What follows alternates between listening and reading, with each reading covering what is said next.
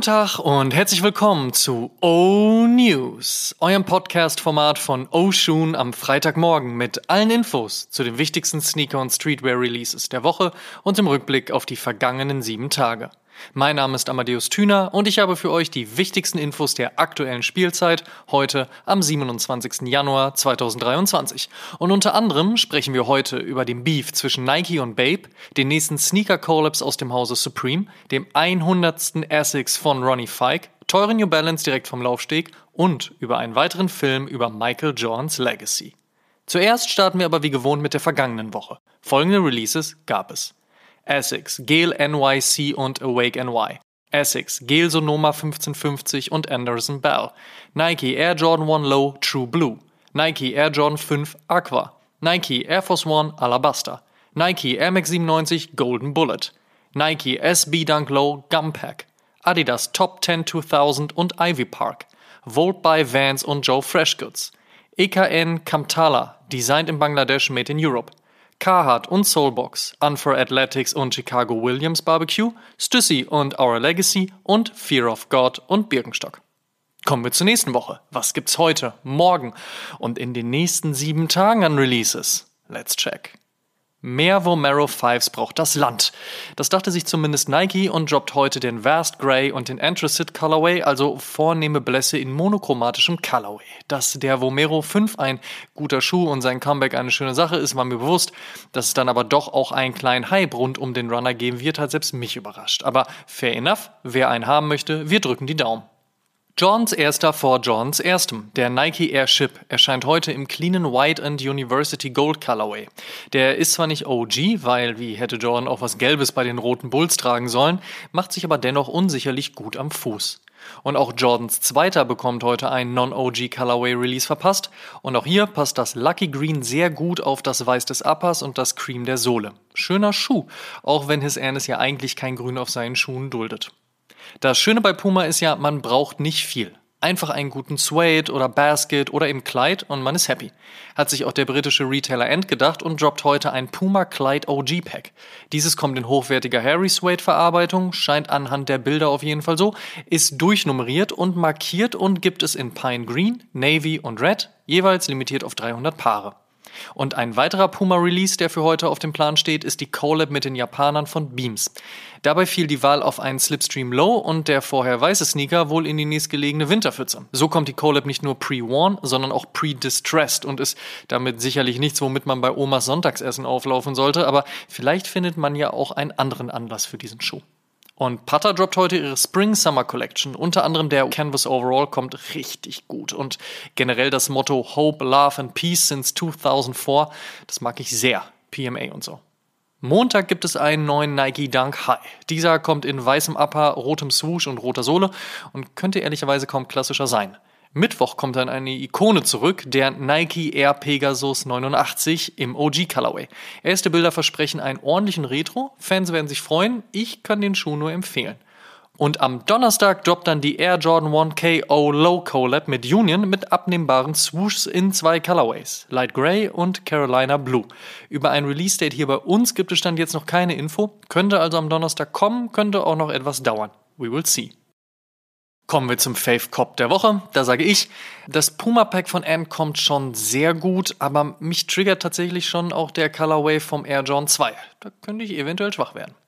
In other news. First look. Es gibt wieder Beef. Außerdem hat Nike eh gerade ihr Anwaltsbüro auf Kurzwahl, daher muss nun Babe dran glauben. Ehrlicherweise fragte man sich ja eh immer schon, warum der Swoosh die offensichtliche Inspiration der Japaner durchgehen ließ. Aber damals war eben noch eine andere Zeit und laut Nikes Aussage versuchte man zwischenzeitlich auch eine außergerichtliche Einigung zu finden. Weniger Präsenz in den USA und ein leicht angepasstes Design wurden aus Nikes Sicht aber zuletzt wohl wieder über den Haufen geworfen und somit sah man sich gezwungen, juristisch aktiv zu werden. Kommt jetzt der 2016er Babe Star Shape zurück? Muss Babe sich komplett aus den USA zurückziehen oder wird man die Sache eskalieren lassen? Wir werden es sehen und euch natürlich auf dem Laufenden halten. Der ikonische und so-called Tiffany SB Dunk von Diamond Supply aus dem Jahr 2005 bekam seinen Nickname damals aufgrund der Farbwahl, war aber natürlich keine offizielle Collab mit dem legendären New Yorker Juwelier. Jetzt könnte es aber tatsächlich passieren, dass Nike und Tiffany zusammenarbeiten. Gerüchten zufolge könnte es ein grauer Air Force One Low mit Tiffany-typischem Blau auf dem Swoosh werden. Wir werden das weiterverfolgen. Und nach den Gerüchten der letzten Woche um weiteres Supreme SB Dunk Lows gibt es jetzt Gerüchte rund um eine Collab von Supreme auf dem Nike Air Bacon, einem Basketballschuh aus den 90er Jahren, unter anderem getragen von Tim Hardaway. Damals meldete sich die muslimische Community unerfreut, deutete man das Nike-Design als arabische Schrift und das Wort Allah. Nike änderte daraufhin das Logo ab. Mal gucken, was Supreme daraus macht.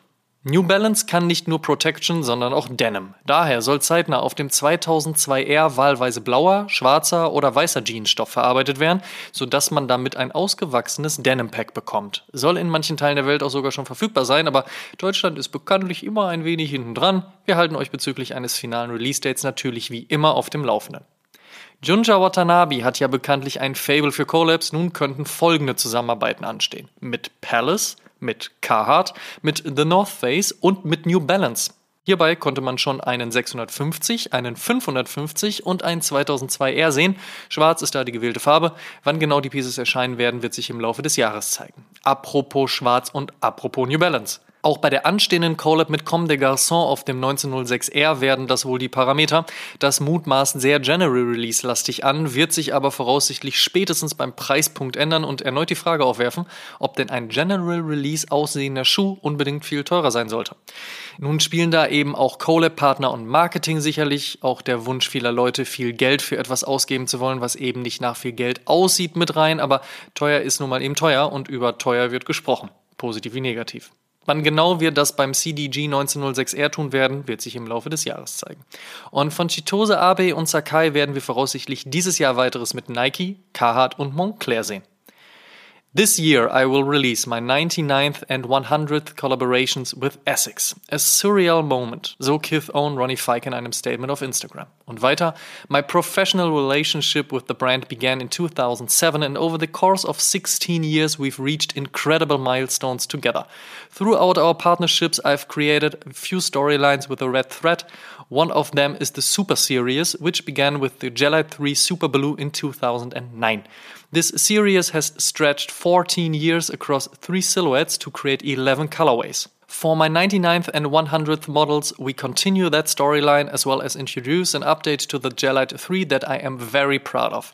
In the coming month, we will be opening our two newest flagship stores.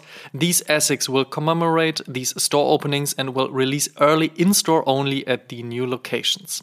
The first will be next month as we open the doors to our second home in Los Angeles, this time in Beverly Hills on Rodeo Drive. The second will follow and will be our second store in Miami, specifically in the Design District. 2023 will be one of our biggest years as a brand to date. Can't wait to share more about this process with you. Hardcopy, dein und mein Lieblings-Instagram-Magazin, hat ihre erste Collab bekannt gegeben. So werden Sam und Timothy mit Clarks an einem Wallaby arbeiten. Der beige Schuh bekommt farbige Laces und ein Hangtag und die 20 Paare gehen nur an Freunde und Familie raus. Fünf weitere Paare werden in den nächsten Tagen an die Community rausgegeben. Bei Interesse und falls nicht eh schon, auf jeden Fall Hardcopy auf Instagram folgen. Congrats von unserer Seite aus an die Jungs.